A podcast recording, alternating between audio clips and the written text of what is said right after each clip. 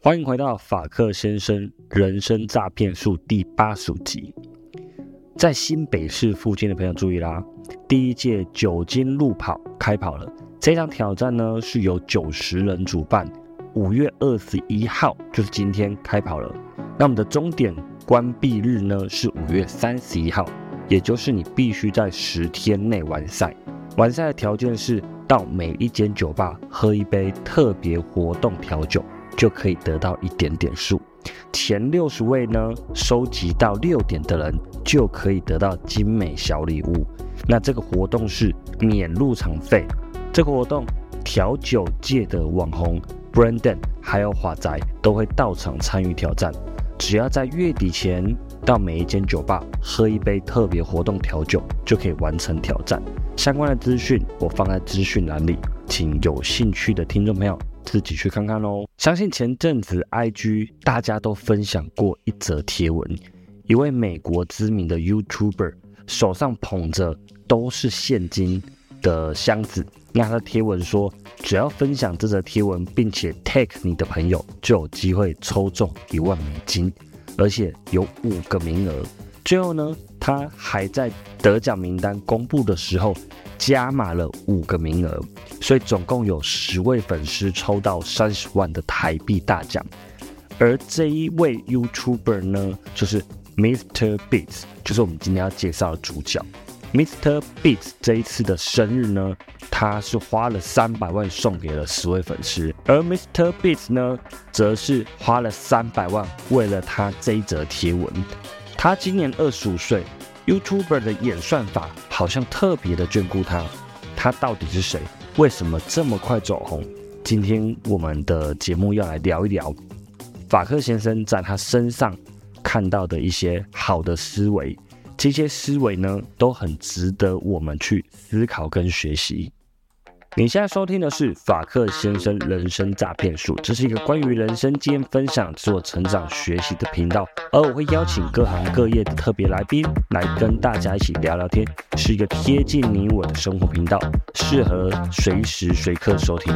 利用十分钟的时间吸收新的思考逻辑，点击订阅，将来有可能可以参与各式各样的活动奖励哦。欢迎收听本集的 Podcast。大家好，我是法克先生。现在时间是二零二三年的五月二十号凌晨一点。那开头就直接告诉你啦，公式就是五二零，我爱你啊！没有开玩笑，就是这个被幸运眷顾的公式呢，就是好奇心加上同理心加上真心善良，而且呢，最后一个是一个必要的条件。那今天想跟大家分享一下法克先生的观点是什么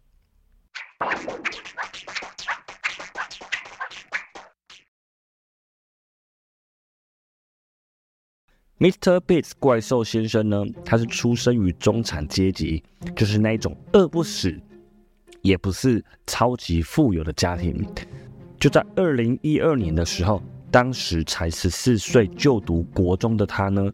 看到了一堆 YouTuber 都在 YouTube 平台上赚到了钱，而且赚钱的方法非常简单，只要把影片抛到上面去就有钱赚了。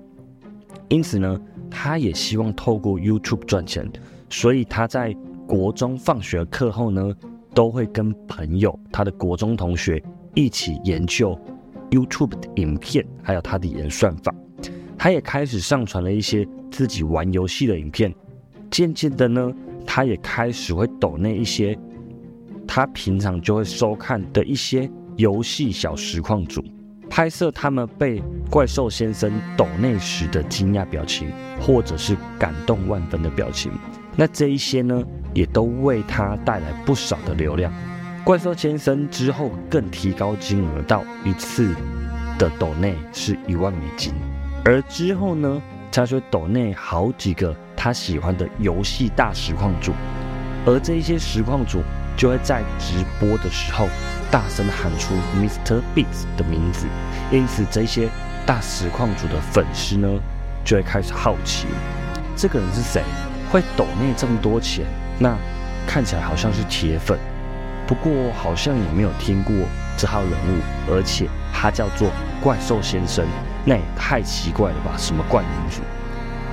怪兽先生成功使用好奇心的公式来捕捉流量，而且这个策略也非常的奏效。不过，他也很快的意识到这个方式会使大家觉得他在蹭流量，反而会有反效果。所以他开始思考要怎么做才能把送钱的这个行为显得更有趣。所以，怪兽先生开始随机的送钱给路人，拍摄路人的真实反应。他会把钱送给流浪汉，再来拍摄流浪汉的一些感动落泪瞬间。流量呢，一定是持续上升。此时，他早就已经是百万的 YouTuber 了，但是呢，他不满足于现状，他再度发觉这样可能会被网友们说是炫富，于是他将送钱的内容更优化，加入了一些挑战。只要完成挑战呢，就可以得到这一些奖金，例如。他挑选了两位摄影师，能够背着五万美金的现钞，然后扛着相机工作最久的人，他就可以得到五万块的美金现金。最后挑战成功的摄影师呢，他真的赢得了五万美金，相当于一百五十万的台币。那另外一位失败的摄影师呢，他也给了一万块美金的奖励，就是折合台币三十万。让参与这个活动挑战的人，还有观看的人都有一种皆大欢喜的感觉，不会让别人觉得惋惜、可惜，或者是支持的那位摄影师、支持的那位人没有得到奖励，人人都有奖，让大家皆大欢喜。那怪兽先生也会随机邀请粉丝或路人参与挑战，让观众也期待自己有可能也会有一天能够被挑选中。参加这个奖金的挑战游戏，有些人就会开始好奇，嗯，这个怪兽先生哪来这么多钱？为什么一直要把钱送给别人？他是不是富二代？还是这都是骗人的套路？都是自己的暗装找演员拍的？那其实都不是。怪兽先生呢，他只是把他所有赚到的钱再次投入到他的制作里面，就连品牌赞助商跟叶配。赞助的钱，怪兽先生也都会全部的放进去制作经费里面。好，那这边暂停一下，我想跟大家分享一些小心得，我们如何利用怪兽先生刚刚上面的好奇心，提高收看量。那我们要怎么样抓住同理心还有同情心？那因此怪兽先生的行为，我们应该要如何仿效呢？那这边可以使用他的策略。他的策略是使用人类的同情心，还有同理心。他去拍摄了流浪汉，拍摄了一些比较弱势、需要帮助的人。因此呢，我们的节目主题可以挑选一日见习生之动物收容中心。我们可以透过亲体力行，并且捐钱给这些动物机构，可以替各位带来不少流量。那拍摄弱势团体、育幼院。罹患癌症，或者是需要他人帮助、协助、关爱的一些弱势团体，除了帮我们带来一些流量外，同时也是将他们所需要被关注的讯息，透过我们去传达出去。所以，我认为这是一个正的循环，我觉得是个不错的策略。好，那接着呢？怪兽先生呢？他再度使用好奇心这条公式，观众们可能会觉得这个行为太怪了。那这个 YouTuber 他赚什么呢？他把他的钱全部都花掉了。其实他有更远大的目标跟理想。他最崇拜的人是 Elon Musk，还有贾博士，还有比尔盖茨。相信大家都知道这几位都是世界上最顶尖的，而且最具有影响力的人。怪兽先生想成为跟他们一样，不仅富有，而且有超级大的影响能力，可以改变世界。他想成为这样子的一个人，那也的确，怪兽先生真的做到了。他在快两千万订阅的时候，有网友建议他可以种植两千万棵树，他觉得这个庆祝是非常具有意义的，因此他开始执行这个叫做 Team Trees 的计划。他联系了植树节基金会，还有邀请了六百位 YouTuber 一起来执行这个计划，用一美金种一棵树。那截至目前为止，资金已经破两千万美金了，所以他们也在世界各地种植超过两千万棵的树了。随后呢，他也再度发起了另外一项计划，叫做 Team Sea 的这个计划。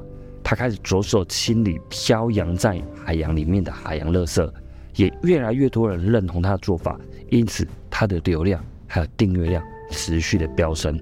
截至目前为止，他们总共清出了一吨的垃圾，占全球海洋垃圾的零点五趴。怪兽先生呢，他的订阅量也达到了一点四亿。他希望能够影响更多人去参与这一些有意义的计划，所以他的流量跟观看数几乎都是破亿观看流量。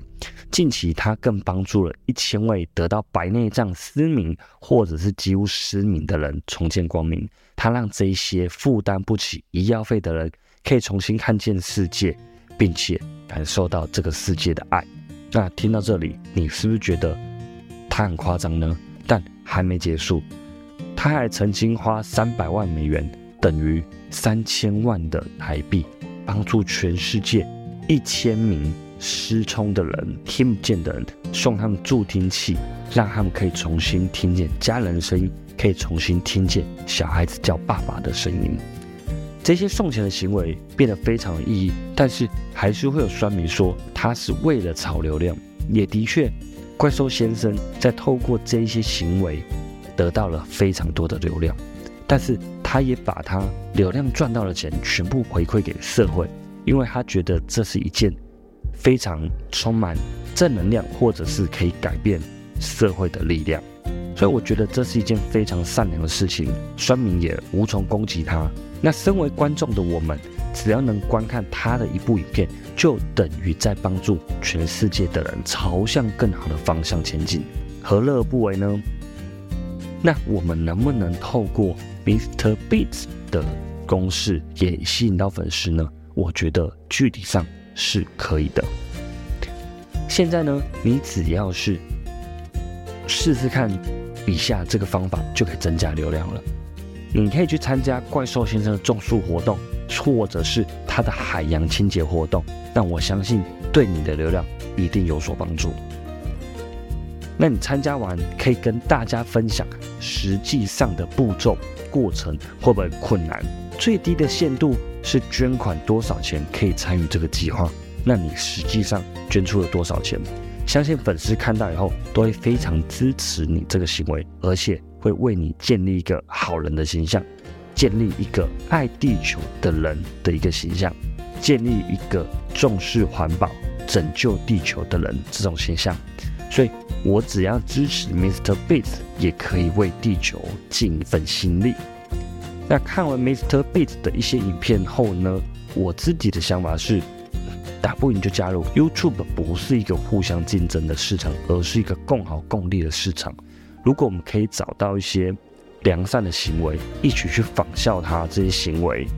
而且是从良善的角度出发，利益摆在第二顺位，否则很有可能会在金钱中逐渐迷失自己。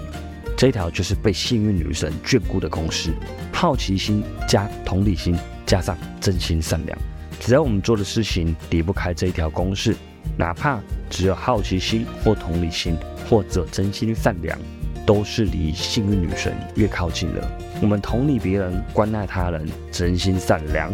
这样就可以让自己的人生走向更美好的方向。